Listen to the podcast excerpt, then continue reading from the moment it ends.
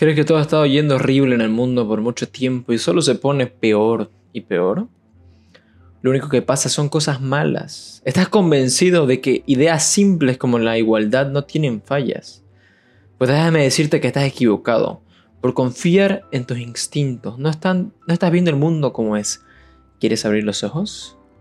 Con este libro increíble. Entonces, comenzamos. Sean bienvenidos señores un día más, un episodio más al podcast El Come Libros. El día de hoy les vamos a resumir el libro Factfulness, que fue escrito por Hans Rosling. Así que sin más dilación comenzamos. Está comprobado por encuestas universitarias, encuestas normales, a políticos, que todos nosotros no estamos bien informados sobre el mundo y generalmente tenemos la tendencia de pensar lo peor sobre cómo están las cosas. El autor del libro es un profesor sobre salud global y bueno, hizo este tipo de encuestas de conocimiento general por años. Sus preguntas se concentraban en los temas de servicios de salud, pobreza mundial, estadísticas salariales y este tipo de cosas. En promedio, encontró que solo un 10% acertaba a la mayoría de las preguntas de las 13 preguntas que él preguntaba. Y así ni siquiera era por errores aleatorios, sino que parecía que lo marcaban a propósito. Pero luego de pensar sobre estos resultados se dio cuenta de sus causas. Pensó en el mundo. Guerra, violencia, desastres naturales provocados por el hombre, desastres, corrupción, el virus. Las cosas van mal y parece que están empeorando. Los ricos se hacen más ricos y los pobres se vuelven más pobres, y pronto nos quedaremos sin recursos. Al menos esa es la imagen que los occidentales ven a todos los medios de comunicación. Decidió llamarlo cosmovisión sobredramática. Sin embargo, la realidad es que el mundo si mejora año tras año. Más niños van al colegio, cada día hay más igualdad y libertad, cada año se reduce el porcentaje de pobreza, cada año hay más tecnología e inventos, entre muchísimas otras cosas, pero tenemos esa idea altamente negativa porque nos dejamos influenciar mucho. No hay que ser ignorantes, hay que conocer los hechos de verdad. También tenemos una discutible tendencia a dividir todo tipo de cosas en dos grupos y a menudo conflictivos con una brecha imaginaria, un enorme abismo de injusticia. Por ejemplo, los pobres y los ricos, los países desarrollados y los no desarrollados. Y la última división sobre los países se usa demasiado seguido. Se puede decir que la vida en país no desarrollado es mala, tiene bajos ingresos y es totalmente lo opuesto para países desarrollados. La realidad es que las cosas no son tan blanco y negro. Al menos un 75% de la población mundial vive en países de ingresos medios y vive una vida bastante decente. Solo un 9% del mundo vive en condiciones realmente terroríficas.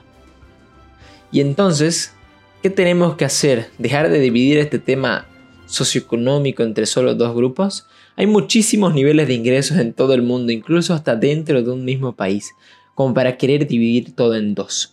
Una de las cosas que no lleva a la a estas fuertes impresiones divisorias es que solo nos fijamos en los promedios y los comparamos. Los promedios son muy útiles pero no te dan la imagen completa. Compararlos para basar toda tu perspectiva en eso está mal porque no están analizando toda la información en realidad existente. Eh, por ejemplo, sabemos que en la India un salario promedio es de 3.300 dólares. ¿Eso significa que todos en la India son pobres? Hay unas personas que tienen más de 50 millones de dólares. Por eso hay que darse que hay muchos niveles en todo, no solo dos extremos. Es muy tentador escuchar y creer las vistas extremistas. Eso es porque son fáciles de entender y recordar y causan un impacto.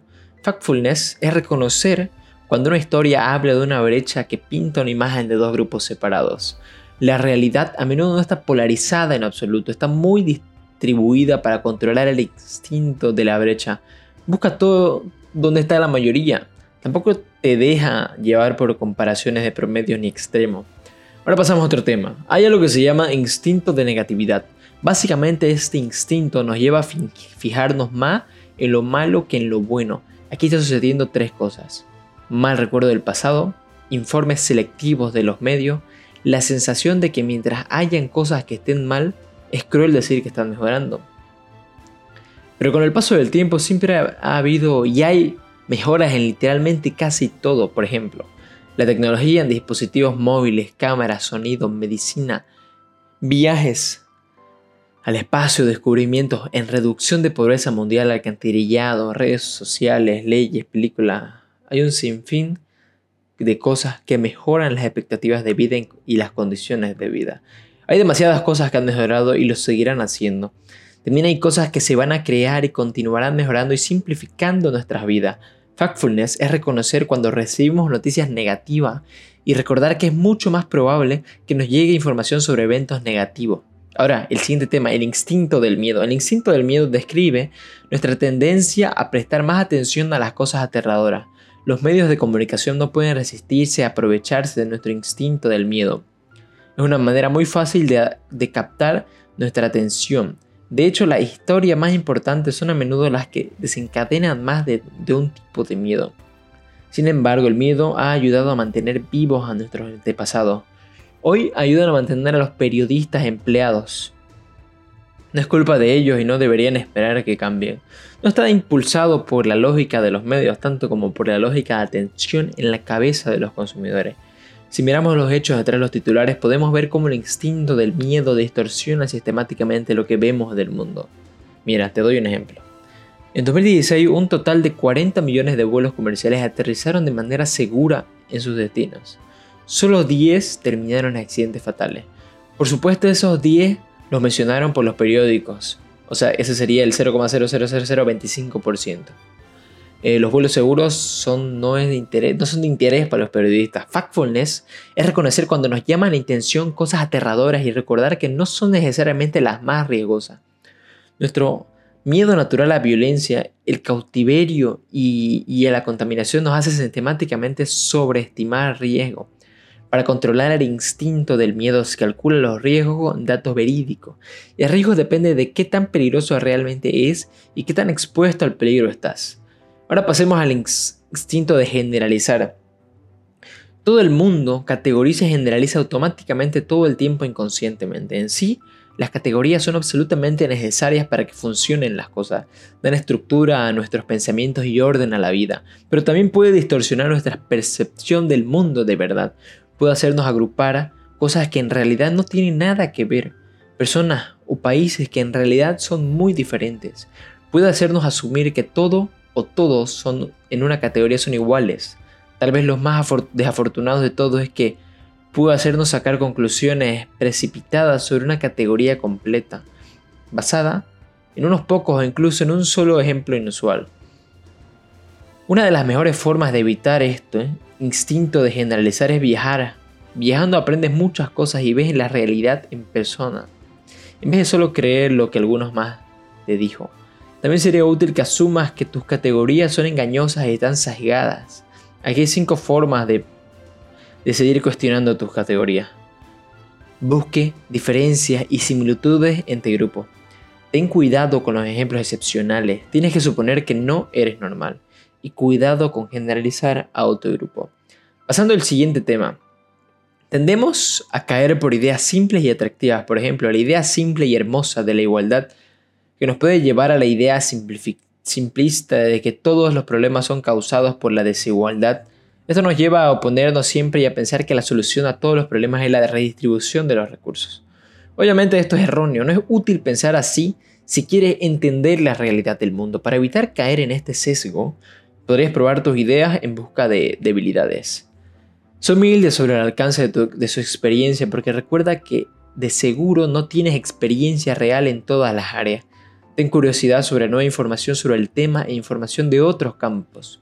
Muchas veces estas ideas simples te pueden limpiar, recuerda eso. Ahora, el siguiente instinto es el instinto de la culpa. Básicamente es el instinto de encontrar una razón clara de por qué algo malo ha sucedido.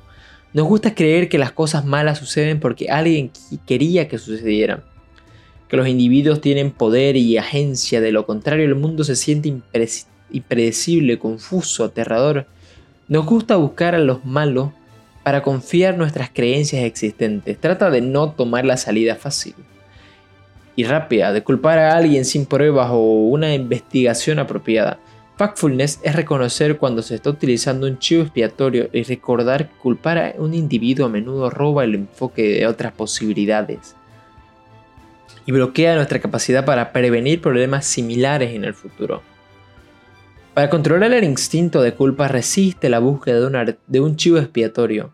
Nuestro próximo instinto es el de la, urgencia. Segurísimo has escuchado en alguna parte que te digan es hora, es ahora o nunca. Tienes que decidir qué hacer ahora. El momento del cambio es ahora mismo. Nunca volverá una oportunidad como esta.